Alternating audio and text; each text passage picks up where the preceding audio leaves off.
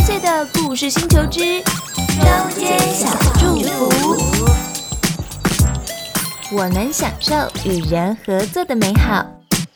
早安，小星星！今天早晨一起用这段京剧来开启新的一天，来自《传道书》四章第九节，我们一起来听。两个人总比一个人好，因为二人劳碌同得美好的果效。有时候与人相处需要智慧和沟通的能力，我们一起来祷告吧。亲爱的耶稣，求你赐给我与人连结的能力，让我与人相处的时候可以享受在其中，成为别人的好朋友，也能够结交到好的朋友，跟人合作更有效率。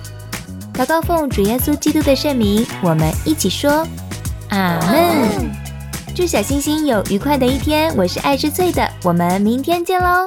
记得每周六还有儿童圣经故事哦。